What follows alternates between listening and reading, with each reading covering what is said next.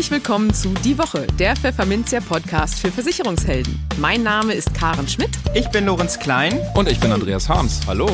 Jede Woche gibt es hier von der Redaktion was auf die Ohren. Hier kommen die wichtigsten Themen der Woche, die unsere Branche und uns bewegt haben.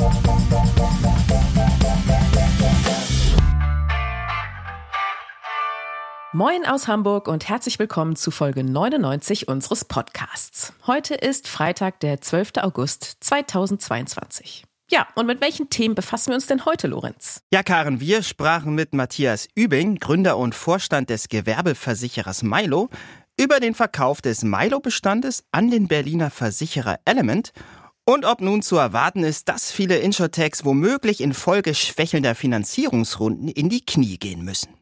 In den News der Woche regen sich Zweifel daran, ob Selbstständige wirklich zu einer Altersvorsorge verpflichtet werden sollten. Die Steuerzahler können ihre Rentenbeiträge schon ab 2023 voll absetzen. Waldbrände sind auch für Versicherer ein Thema, man glaubt es kaum.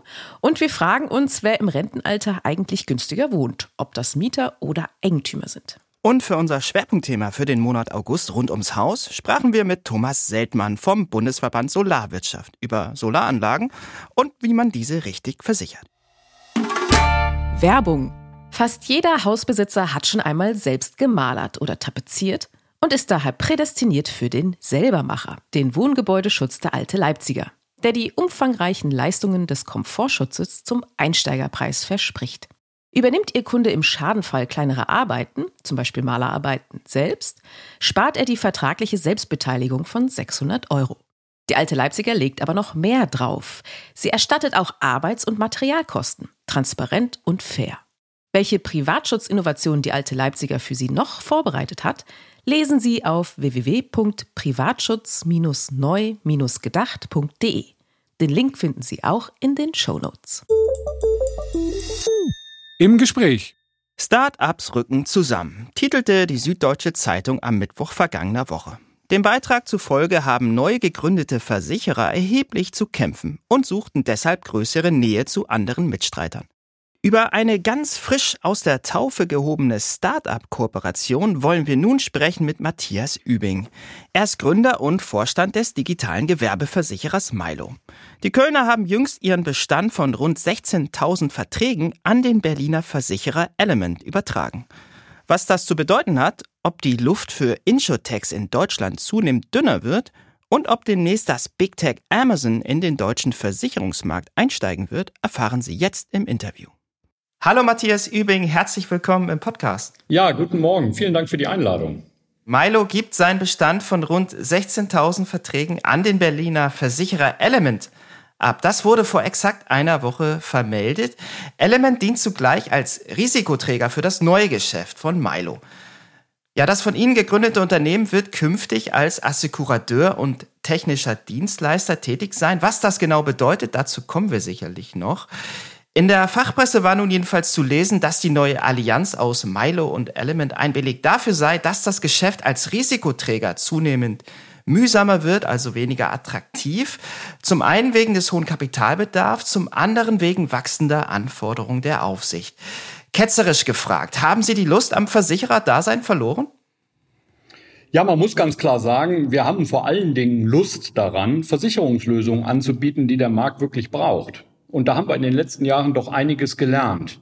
Insbesondere, dass der Markt, und da sehen wir vor allen Dingen natürlich unsere Makler als Partner und auch andere Versicherer, vor allem digitale Produkte und Prozesse brauchen, die ihnen helfen, die hohe Individualität und Komplexität im Gewerbeversicherungsgeschäft zu beherrschen. Und ehrlicherweise auch weitere Kapazitäten hat in diesem Marktsegment, so wie wir gelernt haben, keiner wirklich gewartet. Die sind nämlich ausreichend vorhanden. Wir haben auch gelernt, dass vor allen Dingen große, erfolgreiche Maklerhäuser in der Regel mit einer Auswahl an individuellen Deckungskonzepten arbeiten, und zwar mit ausgewählten Risikoträgern, dafür in der Regel aber keine vernünftige technische Lösung haben. Da passiert heute noch sehr viel händisch. Und da wir hier ein einzigartiges Angebot haben, wir digitalisieren nämlich diese individuellen Maklerkonzepte für unsere Partner und steigern damit Effizienz, Profitabilität und Geschwindigkeit signifikant, ähm, sind wir schon vor über anderthalb Jahren zu der strategischen Erkenntnis gekommen, uns künftig äh, auf die Bereitstellung dieser Lösungen zu konzentrieren und nicht mehr auf unsere Funktion als Risikoträger. Und ehrlicherweise und ganz offen muss man auch sagen, dass der steigende Aufwand für das Versicherungsgeschäft, äh, nachdem Sie auch gefragt haben, uns bei der Entscheidung natürlich geholfen hat und diese deutlich leichter gemacht hat. Ja, Stichwort leichter gemacht, beziehungsweise ähm, für Versicherungsstartups wird es eher schwerer. Lassen Sie uns ruhig mal die globale Ebene betreten. Es ist nämlich kein Geheimnis, dass junge Versicherungsstartups besonders schwer von der aktuell unsicheren Marktsituation getroffen werden. Laut einem Bericht des Rückversicherungsmaklers Gallagher Re haben sich die Investitionen in Insurtechs in den ersten sechs Monaten 2022 halbiert gegenüber dem Vorjahreszeitraum. Einige Marktbeobachter sehen darin eine notwendige Marktbereinigung, weil die Bewertungen für Insurtechs vielerorts viel zu hoch seien. Sehen Sie das auch so? Also ich bin ehrlicherweise kein Fachmann, was die Bewertung von Insurtechs durch Investoren angeht. Aber was wir natürlich deutlich merken, ist, dass es dieses Jahr deutlich schwieriger ist, neue Finanzmittel einzuwerben.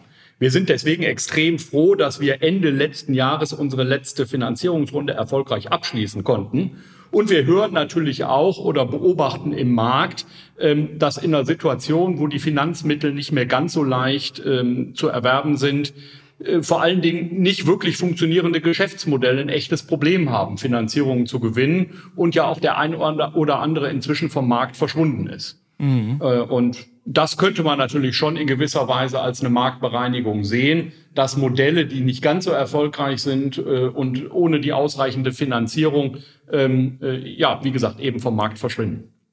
Mhm. Lassen Sie uns noch mal ein bisschen zurückschauen. Nämlich, als die Insurtechs vor einigen Jahren erstmals in Deutschland aufkamen, waren Stimmen im Markt zu hören, oh, äh, die etablierten Versicherer werden auf lange Sicht womöglich ersetzt werden durch Insurtechs. Stichwort Disruption. Als sich dieses Szenario aber irgendwie gar nicht abzeichnen wollte, wurde so dann gemutmaßt, dass die Zeichen eher auf Kooperation als auf Konfrontation stünden. Ist nun gar zu befürchten, dass die Insurtechs komplett von den etablierten Versicherer geschluckt werden oder umgekehrt die verbliebenen Insurtechs zu ganz normalen Versicherer werden? Ja, also ich weiß gar nicht, ob es sinnvoll ist, in diesen Extremen zu denken. Disruption und alle Versicherer werden durch Insurtechs ersetzt oder äh, alle Insurtechs jetzt, weil so klein, werden von normalen Versicherungen geschluckt oder sich zu normalen Versicherungen entwickeln. Ich glaube, es wird in Zukunft verschiedene Formen geben. Es wird sicher in Teilen Disruption geben, es wird Kooperation geben, es wird auch Versicherer geben, die Insurtechs äh, schlucken.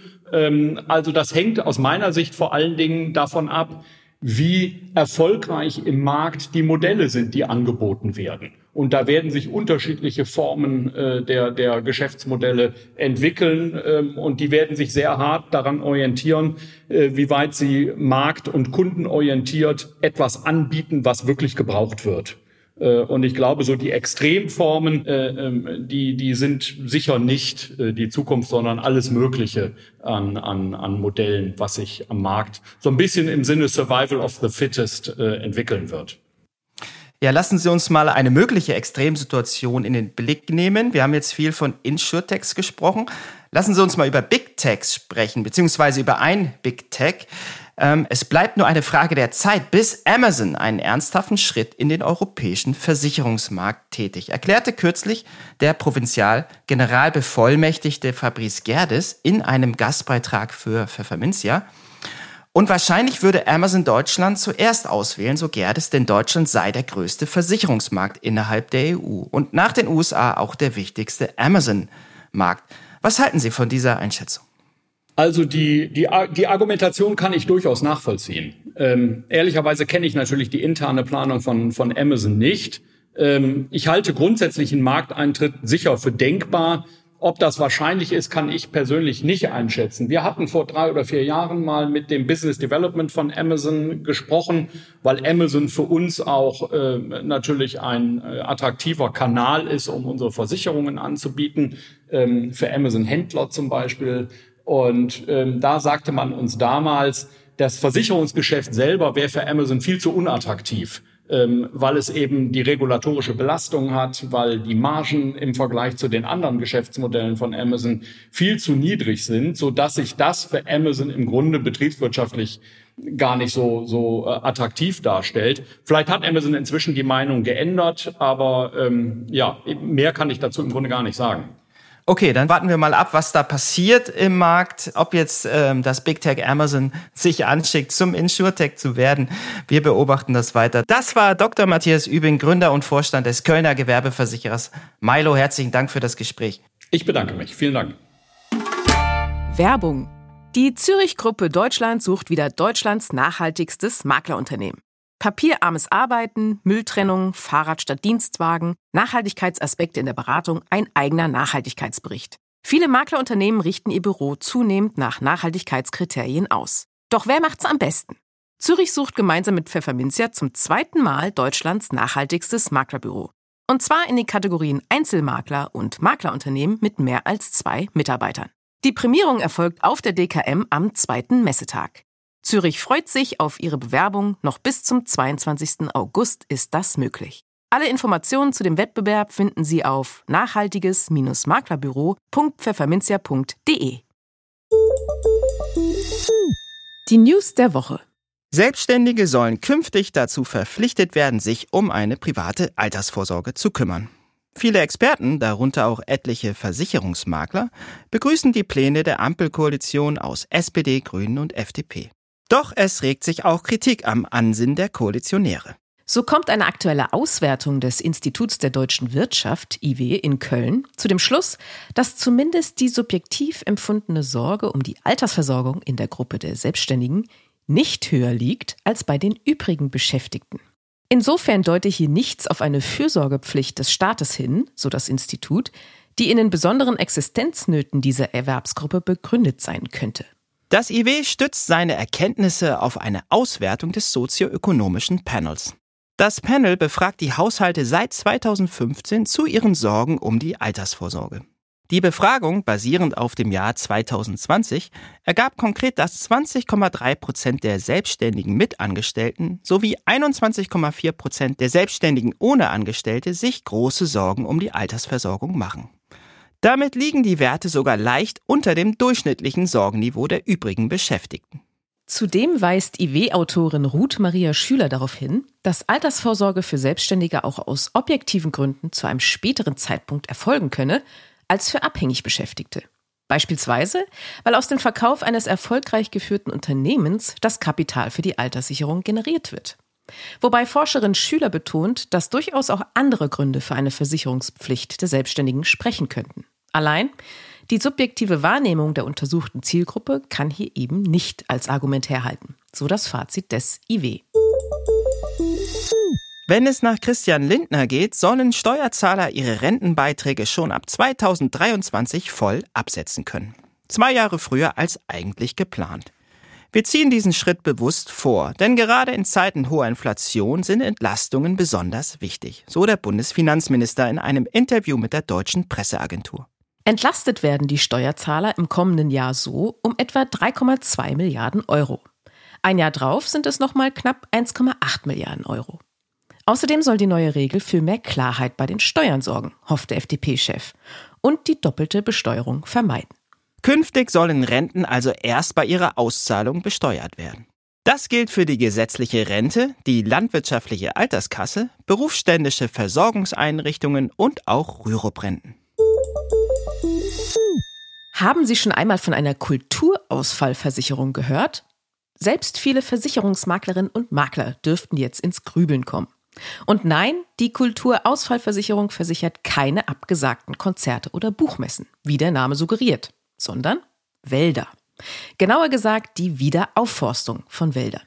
Die Kulturausfallversicherung greift Waldbesitzern finanziell unter die Arme, wenn ihr Baumbesitz nach einem Sturm oder einer Feuersbrunst so stark geschädigt ist, dass umfassende Neupflanzungen nötig sind.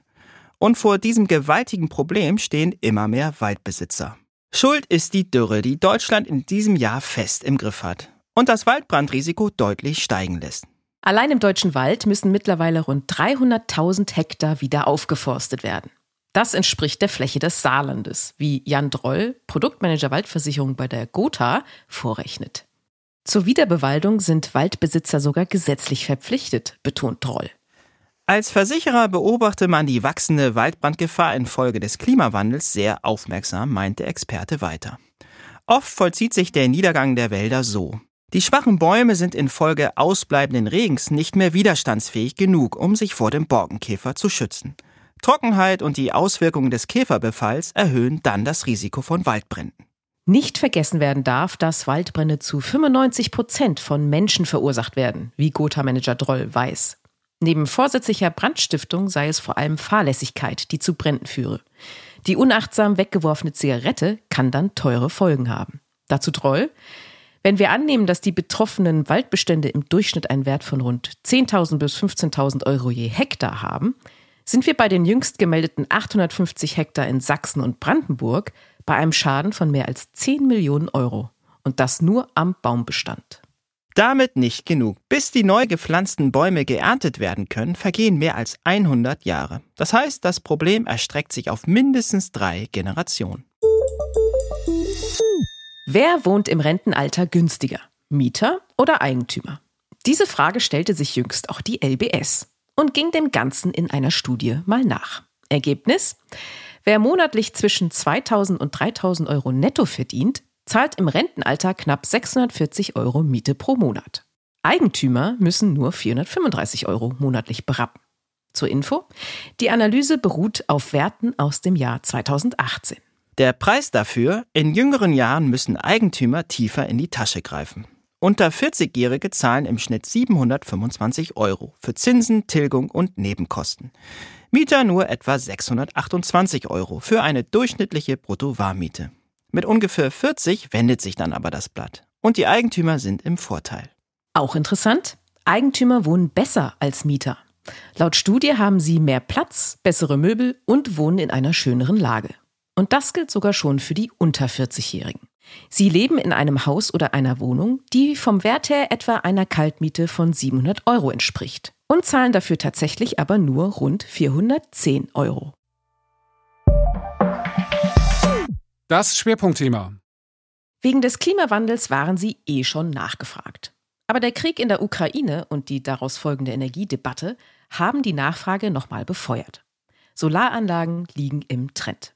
Wer sich die Module aufs Dach packen will, sollte aber einiges beachten. Zum Beispiel die Anlage auch gut zu versichern. Darüber sprechen wir jetzt mit Thomas Seltmann, Referent Solartechnik und Speicher beim Bundesverband Solarwirtschaft. Hallo, Herr Seltmann, und ganz herzlich willkommen bei uns im Podcast. Hallo. Ja, wir haben heute das Thema Solaranlagen auf dem Tisch. Das ist ja in diesen Zeiten ein durchaus sehr spannendes Thema tatsächlich. Ähm, Erste Frage ist dann daher auch gleich, wie hat sich denn die Nachfrage nach Solaranlagen jetzt zuletzt entwickelt? Und hat sich da der Ukraine-Krieg schon auch bemerkbar gemacht? Ich würde sagen, ja. Also wir erleben jetzt schon seit Jahren eine ganz stark anziehende Nachfrage, gerade im privaten Bereich von den Einfamilienhausbesitzern und äh, auch wahrscheinlich mit äh, motiviert äh, durch die Klimadiskussion. Und wir sehen, dass sich das durchaus in diesem Jahr nochmal deutlich verstärkt hat. Also im ersten Halbjahr sind in diesem Bereich äh, fast 50 Prozent mehr Anlagen neu installiert worden als im Vorjahr im gleichen Zeitraum. Und äh, worauf, wenn man sich jetzt interessiert dafür, sich auch eine Solaranlage aufs Dach zu stellen, worauf kommt es denn dann beim Bau genau an? Worauf müsste man da achten? Also man sollte sich äh, erstmal anschauen, äh, wie das eigene Gebäude aussieht. Äh, Habe ich ein geeignetes Dach, eine geeignete Fläche, wo ich die Photovoltaikanlage oder die Solarwärmeanlage installieren kann. Es gibt ja zwei verschiedene Arten, Solarenergie zu nutzen. Äh, und dann ist es äh, sinnvoll, dass ich mir einen guten Fachhandwerker suche, der mich gut beraten kann und der mir eine gute Lösung vorschlägt für mein Gebäude. Okay, Stichwort Handwerker. Wie ist es da gerade? Ähm, kann mir vorstellen, es gibt ja im Moment Handwerkermangel in vielen Bereichen. Ist das bei Solaranlagen gerade auch so, dass da die durchaus schwieriger zu bekommen sind? Also wir haben natürlich generell die Situation, dass äh, Handwerker gut gefragt und gut ausgelastet sind. So ist es natürlich auch bei den Solarhandwerkern. Es ist aber so, dass äh, zunehmend auch sich ähm, in den Bereich zum Beispiel bei den Elektrohandwerkern, diejenigen Betriebe, die sich in der letzten Zeit vielleicht noch nicht so für das Thema interessiert haben, jetzt wieder verstärkt auch sich diesem Thema widmen. Das sehen wir schon. Also wir sehen da schon noch Kapazitäten, dass der Ausbau auch noch weiter gesteigert werden könnte. Okay. Und wie sieht es denn mit dem Geld aus? Ich stelle mir vor, dass das nicht gerade wenig kostet, wahrscheinlich sich so eine Solaranlage aufs Dach zu bauen. Mit welchen Kosten muss man ungefähr rechnen? Also äh, bei den Photovoltaikanlagen ist es so, dass je nach Dachfläche, die ich zur Verfügung habe und die ich belegen will, ich da mit äh, einigen tausend Euro anfange und dann so bis 20.000 Euro in einem Einfamilienhaus etwa investieren muss. Äh, je nachdem, ob ich eine Photovoltaikanlage mit Batteriespeicher, ohne Batteriespeicher habe. und dann kann ich den Strom zu Hause eben auch sehr gut nutzen. Und gibt es da eventuell auch noch eine staatliche Förderung, die man abgreifen kann? Ja, es gibt also seit langem ja die Einspeisevergütung für den Strom, den ich ins Netz einspeise. Und äh, diese Vergütung gibt es nach wie vor. Äh, die ist jetzt sogar ein bisschen erhöht worden im Zuge der Gesetzesnovelle des EEG, des Erneuerbare Energiengesetzes. Und äh, diese Einspeisevergütung für den Überschussstrom ist eben eine wichtige, ein wichtiger Förderbaustein für so eine Anlage. Und auf der anderen Seite habe ich ja den Strom, den ich selber nutzen kann.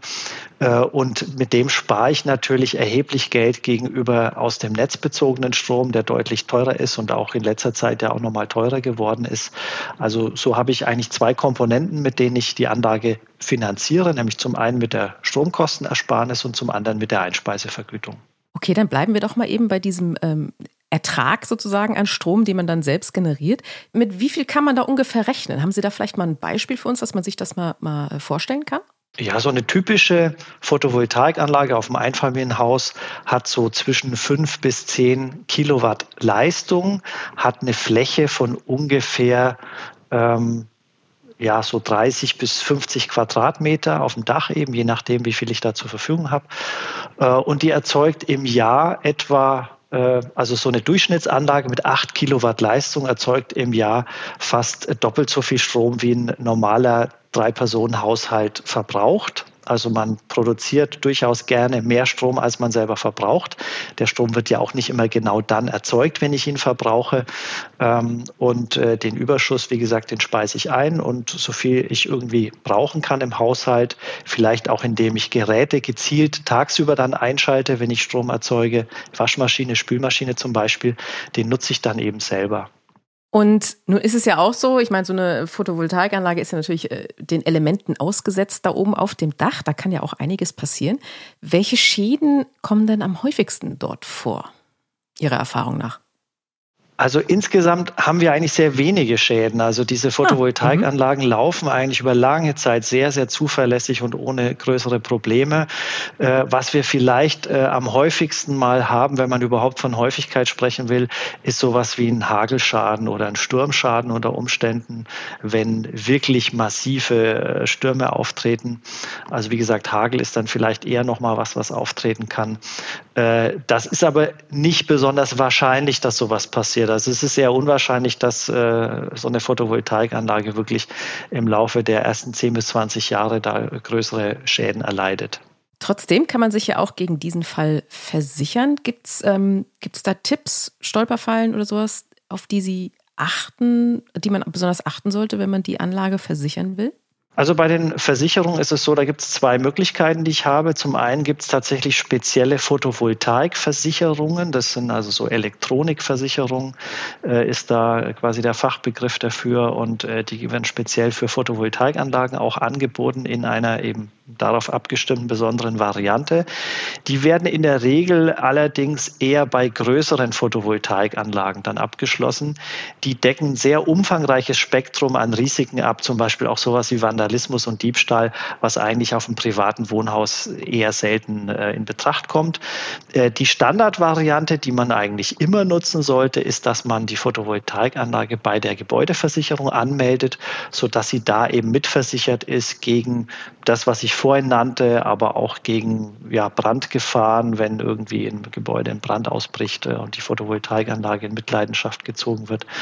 Ähm, äh, oder ja die üblichen Dinge, die halt bei so einer Gebäudeversicherung abgesichert sind, so Blitzeinschlag, Überspannungsschäden und sowas, was da zum Tragen kommt. Das ist dann mit der Gebäudeversicherung mit abgedeckt. Bei vielen Gebäudeversicherungen ist auch eine Solaranlage, eine Photovoltaikanlage bereits mit drin. Bei manchen kostet es ein paar Euro extra. Aber das lohnt sich einerseits immer, das mit äh, da zu integrieren und zum anderen äh, muss man auch bei der Versicherung eben anmelden, wenn man am Gebäude etwas verändert, äh, damit hier eben geprüft werden kann, ob sich da irgendwie die, der, das Risiko erhöht oder die Schadenssumme sich erhöhen kann. Okay, also im Zweifel wie immer äh, mal den Versicherer ansprechen und ihn am besten fragen, was, was da Sache ist. Ähm, gibt es denn eigentlich auch noch was bei der Wartung besonders zu beachten, dass die, damit die Anlage auch immer schön den, das Optimum aus dem Strom raus oder aus der Sonne rausholt? Eigentlich? Ja, also das ist vielleicht noch ein Tipp. Man sollte, wenn man sich so eine Anlage kauft, darauf achten, dass man auch so ein Monitoring-System mit hat, dass man also zum Beispiel über eine App auf dem Smartphone den Ertrag kontrollieren kann. Das macht auch ziemlich viel Spaß, wenn man tagsüber dann mal in der Mittagspause drauf guckt und schaut, was macht gerade meine Photovoltaikanlage zu Hause, wie viel Strom erzeuge ich gerade, was speise ich ein, welchen äh, Ladezustand hat mein Batteriespeicher für die nächste Nacht. Ähm, und äh, dann sieht man eben auch ähm, an solchen Apps, wenn irgendwie ein Problem mal sein sollte ähm, oder äh, ja, dass die Anlage halt zuverlässig läuft. Das ist das eine, also dass man regelmäßig kontrolliert, ist alles okay. Und äh, eine Photovoltaikanlage ist natürlich eine technische Anlage, ist eine elektrische Anlage, die sehr intensiv in Betrieb ist, jeden Tag ja läuft und Strom produziert. Deswegen sollte die in bestimmten Zeitabständen, das sagt einem dann der Fachbetrieb, der Installateur, auch mal durchgecheckt werden, ob noch alles in Ordnung ist, ob alles sicher ist, ob die Mechanik auf dem Dach noch stimmt, ob die Elektrik komplett in Ordnung ist. Äh, also ich würde mal sagen, so alle vier, fünf Jahre sollte auf jeden Fall mal ein Fachmann auf die Anlage gucken. Und in den meisten Fällen ist es so, dass man da nicht unbedingt irgendwelche Schäden oder sowas feststellt, sondern äh, das ist einfach so ein Kontrollcheck. Äh, der ist auch gegenüber als Nachweis der Versicherung dann wichtig, dass ich eben der Versicherung gegenüber auch nachweisen kann, ich habe da meinen Sorgfaltspflichten Genüge getan. Äh, und dann kann so eine Anlage 20, 25 Jahre und länger laufen, ohne dass man da große Reparaturen hat. Mhm. Und äh, letzte Frage. Nun ist ja, sind ja auch schon einige Diskussionen aufgeploppt, dass man es eventuell verpflichtend machen will für Neubauten, dass, sich, dass man sich eine Photovoltaikanlage eben äh, installieren muss. Was halten Sie denn von der Idee? Gute Idee oder nicht wirklich machbar? Also diese Pflichten gibt es ja schon. Äh, in, ersten, in, den ersten Bundesländern ist das in Kraft getreten, Baden-Württemberg beispielsweise, aber auch in anderen Bundesländern sind schon solche Regelungen in Kraft, dass man bei Neubauten Solaranlagen mit äh, installieren muss äh, in einem gewissen Umfang oder auch in Zukunft bei Dachsanierungen, bei grundlegenden Sanierungen. Ähm, diese ja, diese, diese Vorschläge oder diese Solarpflichten, die kann man positiv sehen, die kann man auch kritisch sehen. Äh, die Politik hat sich da jetzt entschieden, dass sie das will. Es wird sowas auch auf Bundesebene geben. Es gibt auch Vorschläge von äh, EU-Seite, sowas verbindlich zu machen. Äh, ich denke mal, die große Chance dieser Regelung ist halt, dass sich wirklich dann auch alle ähm, äh, ja, Fach, äh, Fachkräfte, Fachhandwerker, Planer und Architekten eben auch mit diesem Thema wirklich beschäftigen müssen. Also es gibt ja ganz viele engagierte äh, Fachkräfte im Handwerk, in der Planung, in, in äh, Ingenieurbereich, die äh, aus Eigenmotivation dieses Thema forcieren, äh, manchmal an Grenzen stoßen, wenn es eben Leute aus dem eigenen Fachbereich gibt, die ähm, sagen, das ist neumodischer Kram, da möchte ich mich nicht beschäftigen. Und ich glaube, dass solche Regelungen da durchaus eine Motivation sein können, jetzt für alle Beteiligten sich wirklich diesem Thema auch zu widmen. Okay, also auf jeden Fall ein Thema mit Zukunft. Ich glaube, so viel kann man festhalten. Ähm, das war spannende Infos. Vielen Dank, Herr Seltmann. Danke fürs Gespräch. Sehr gerne. Und das war es mit Folge 99. Sie wollen die hundertste nicht verpassen? Na dann abonnieren Sie die Woche doch einfach überall dort, wo es Podcasts gibt. Ansonsten hören wir uns am kommenden Freitag wieder. Bis dahin gilt, bleiben Sie optimistisch, genießen Sie das Wochenende und kommen Sie gut in die neue Woche.